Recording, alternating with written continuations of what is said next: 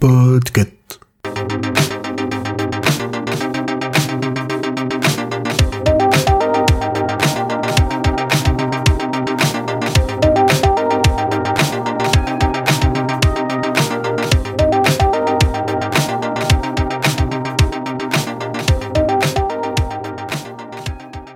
Bonjour, bonsoir à tous, ici Noémie du podcast So It Is. Je viens dans ce premier watchlist de l'année scolaire 2022-2023 vous parler d'une série que j'ai suivie pendant tout l'été.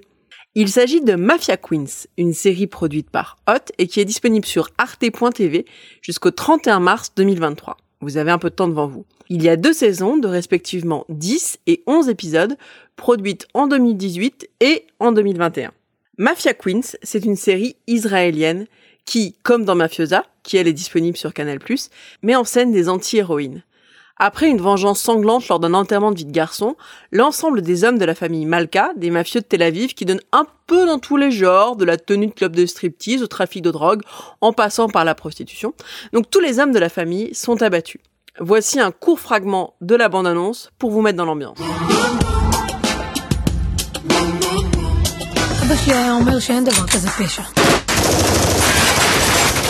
הכל ביזנס. ואז הוא מת. אז נשארנו אנחנו עם הביזנס. משפחת מרקה חיה, שמעת?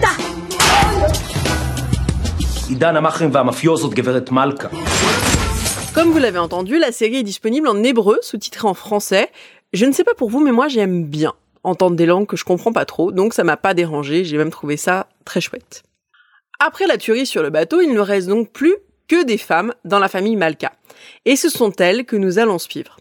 Ensemble, elles vont tout faire pour maintenir à flot la petite entreprise familiale et je m'en vais vous faire les présentations. Tout d'abord, à la place de la godmother, de la matriarche, on trouve Dori Malka, interprétée par Rita Yahan Farouz. Dori a tout pour faire une bonne mafieuse, si elle se calmait un peu sur le mélange Arak-Xanax, qui est un petit peu son go-to en termes alimentaires et de boissons. Dory est un personnage particulièrement instable et hurlant. Elle est ultra drôle, mais pas très très bonne chef de clan puisqu'elle a tendance à toujours dramatiser. Sur le terrain et dans les faits, c'est sa fille, Lizzie Malka, qui gère le business. Lizzie est interprétée par une actrice que j'aime beaucoup, tout particulièrement dans le film Cupcakes. Si jamais vous voulez voir Edouard Baird qui présente l'Eurovision, essayez de trouver Cupcakes d'Ethan Fox. Ça y est dedans. Et donc cette actrice, c'est Dana Ivgi. Lizzie, elle, elle va pouvoir essayer de rattraper les outrances de sa mère et de sa tante, protéger un peu ses neveux et nièces et s'occuper des affaires de la famille. C'est un peu un garçon manqué, toujours célibataire à plus de 30 ans, et le moins qu'on puisse dire, c'est que sa mère ne la lâche pas sur le sujet. On voit donc euh, des contradictions entre des femmes qui cherchent leur indépendance, mais qui finalement sont toujours très engluées dans des schémas patriarcaux assez lourds. Avec Lizzie, on sort un peu de la maison des Malkas, on voit des fragments de la société israélienne, notamment on visualise le racisme envers les immigrés soudanais et le lien conflictuel et charnel, dans le cas de Lizzie, avec la population arabe israélienne. Ensuite, il y a Tsipora, dite Tsipi, la sœur de Dory, qui s'occupe de la grand-mère. Elle, est un peu déclassée, passablement stupide et gaffeuse, mais la saison 2 va lui offrir un bel arc de rédemption en nous plongeant dans les méandres de sa relation avec son fils. J'en dis pas plus. En deuxième ligne, on trouve un duo de belles filles, l'ex-femme et la fiancée d'Eyal, le fils de Dory, qui s'appellent respectivement Naama Malka et Saphir. Euh, L'une est psychologue, mère de deux enfants, et l'autre est danseuse exotique. Leurs relations sont houleuses, et c'est un euphémisme de le dire.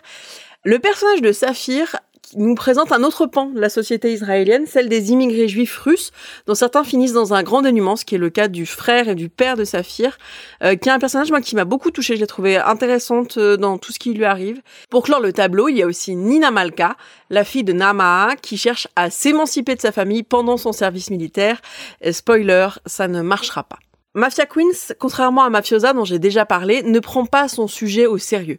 La mafia, c'est un prétexte à nous montrer des femmes au bord de la crise de nerfs, sur le modèle un petit peu de Desperate Housewife. Ça reste une série comique, voire tragicomique à certains moments, et c'est un peu dommage car on sait pas très bien sur quel pied danser ou où on en est. Néanmoins, moi j'ai été très séduite par cette galerie de personnages et parfois par la finesse du scénario, qui fait des parallèles entre l'histoire de ces femmes, la Bible et l'histoire d'Israël. Vous allez sans doute adoré détester Guy Francis et sa femme, les antagonistes qui viennent d'une famille euh, mafieuse concurrente, qui sont des personnages vraiment très très bêtes et très très drôles. Pour résumer, Mafia Quill c'est une série un peu fouillie qui cherche de temps en temps son rythme et son propos, mais avec des personnages hyper attachants, ce qui permet de suivre les deux saisons sans coup férir. Si vous aimez les podcasts et si vous aimez le label Podcut, vous pouvez écouter l'ensemble des productions du label et par exemple rattraper l'été des princesses de So 80 et vous pouvez également nous soutenir sur la plateforme Patreon. À très bientôt à l'écoute de Watchlist.